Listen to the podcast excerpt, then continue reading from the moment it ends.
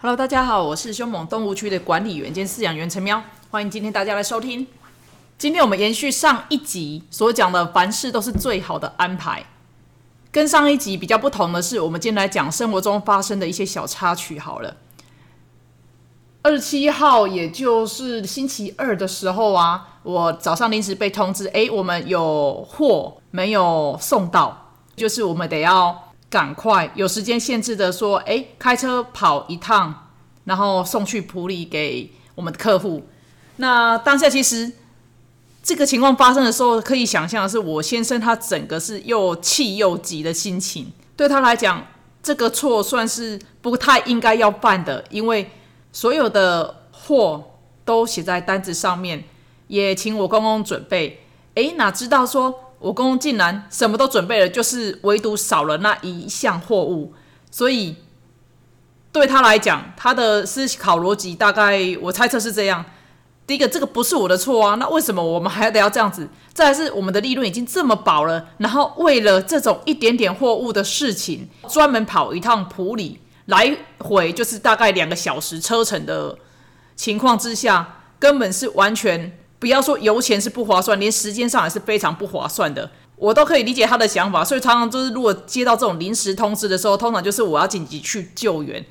对我来讲，其实我倒是还好，就是哦要跑一趟普里，好啊。那开车，我自己还蛮喜欢自己开车这样乱晃的，所以对我来讲是没关系的。我就是跑嘛，然后就去了之后，我我先生就是情绪失误有比较平复一点，货拿上来之后，OK，好，那我就出发喽。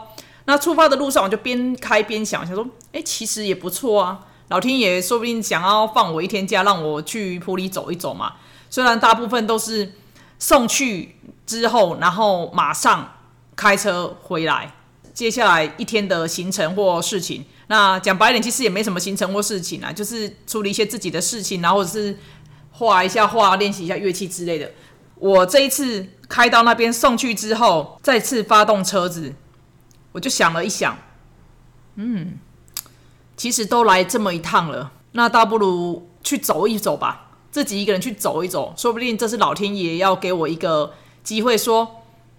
哎，我该自己静下来，去留一些时间给自己。关于留时间给自己这件事，是前一阵子我跟一位大姐聊天的时候，那她跟我讲的。她说，就是留一些时间给自己，比如说洗完澡之后，留一点时间给自己，好好的、慢慢的帮自己全身擦一下乳液，或者是说做呃一杯咖啡的时间，留一点给自己。下班回来之前，就是稍微去可能 seven 或者是哪里坐一下。喝个咖啡或者喝个饮料，然后再回家做心情上面的一个转换，那这个是非常重要的事。所以我回想这一段话，想一想，好吧，我就打开我的手机，搜寻 Google 地图。说实在，真的是很感谢现代科技啦，因为地 Google 地图它会列出很多的景点啊。我第一个看到的是雾社，诶，雾社是我大学时期，然后我们做专题研究需要跑的地方。那当时因为我没有继续读研究所的关系，所以我是没有那个。可是我对物社有一份特别的情感，因为对我来讲，这是我大学会接触的一个研究专题。第二点是原住民文化，那些文化对我来讲是非常的令我着迷，甚至我有点怀疑我自己身上可能也留有原住民的血统。所以想说，哎，那就物色吧。然后就是稍微测一下车子的距离，哇，大概还要快一个钟头，不离市区到那边。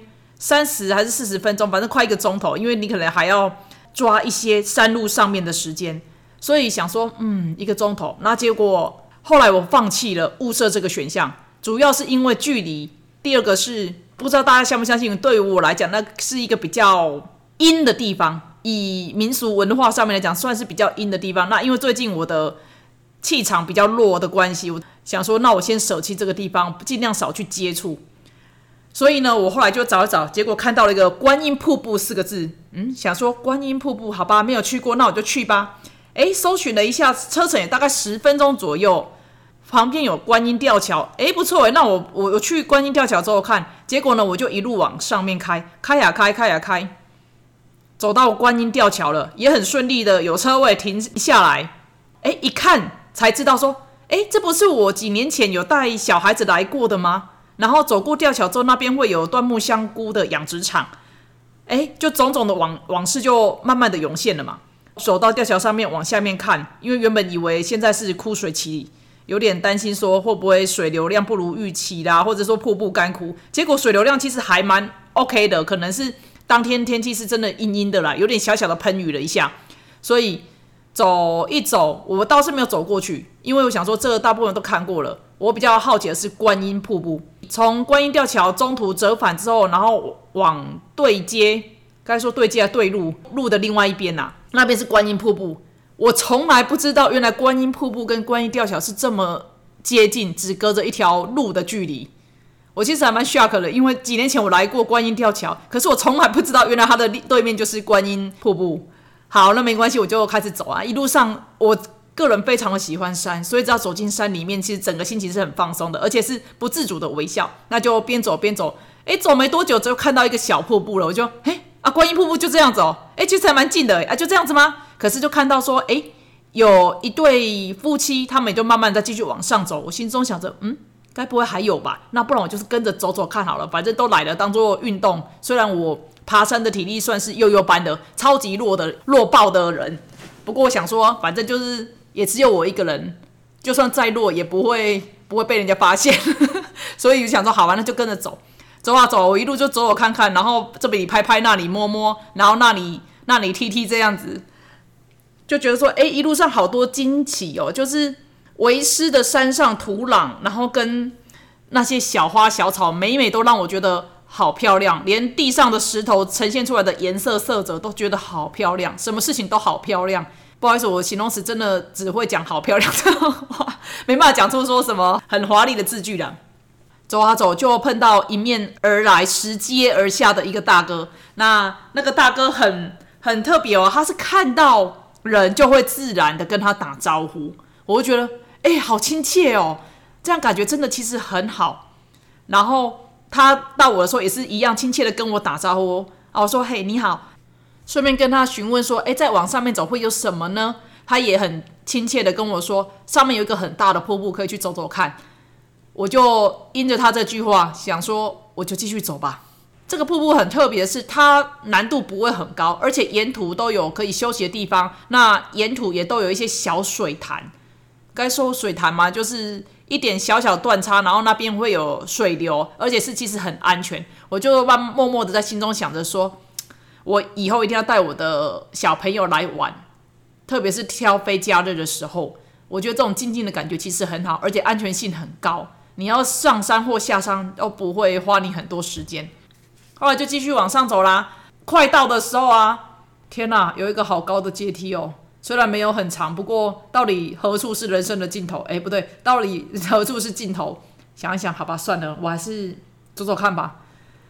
走上去之后，好家在我走上来，因为我这个人很妙的是，我很容易在从事一个东西之后，然后在最后阶段之前放弃，持续力真的不太长的一个人啊。所以在爬的当下，我就觉得说不行，我已经很多次人生中很多次都有这种经验了，所以我这次一定要把它走到底。那好家在有走到底。就是走到底才差那么一点点地方，我上去看到是一个好大的瀑布，而且应该是枯水期，不过它似乎水量在我看起来都还蛮 OK 的。那四周的虫鸣鸟叫，还有那个水汽，整个潭面，我就觉得好开心。那三三两两的人也上来了，其实人真的算很少。那就有的拍照啊，有的去摸水，就觉得哎，其实人生好幸福哦。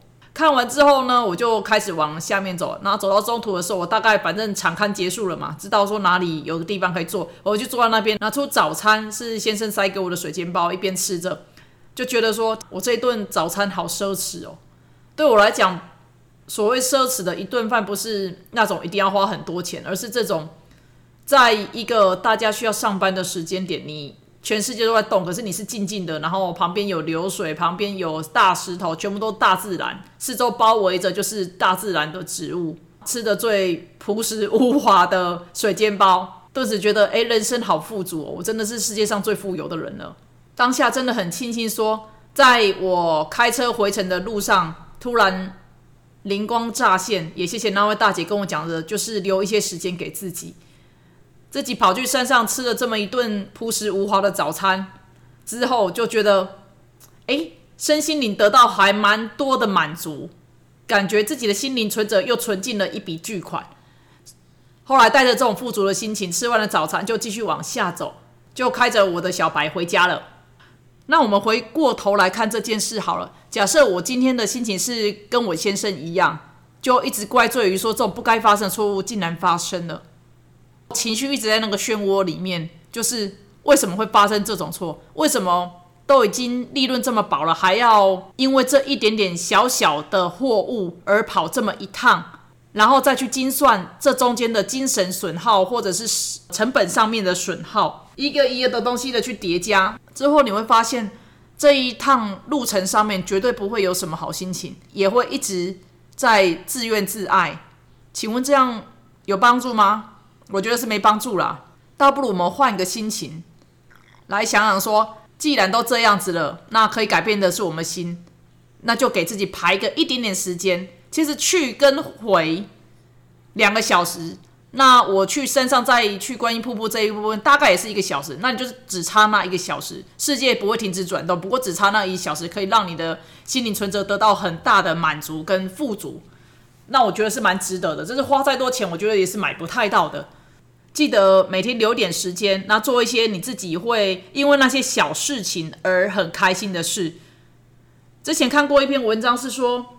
就是哪一个女孩子，哪个名人吧，然后因为家里遭逢巨变，做家道中落，不过她还是继续保有着一些生活中的小习惯，比如说再怎么穷，她也是会在路边摘个野花回来插在自己家的花瓶啦，在节日的时候就是做一些比较具有仪式感的事情，不一定要花很多钱。花一点点小钱，或者是说，甚至是不花钱的，你要花要草，不一定要去花店买，你可以去路边摘。我也尝试过路边的野花，摘了然后放在家里面，其实真的不输不输花店买的，诶，就是真的其实还蛮漂亮的。可是它可以带给我一整天的好心情，所以这是蛮值得的啦。我想这一篇主要总归的一句话就是，我们要去学习训练自己的满足感。当你可以控制自己的满足感的时候，其实人生会变得很简单。好了，这一集就跟大家聊到这边。今天真的是聊一些我自己上，希望大家多多包容。那我们下期再见喽，拜拜。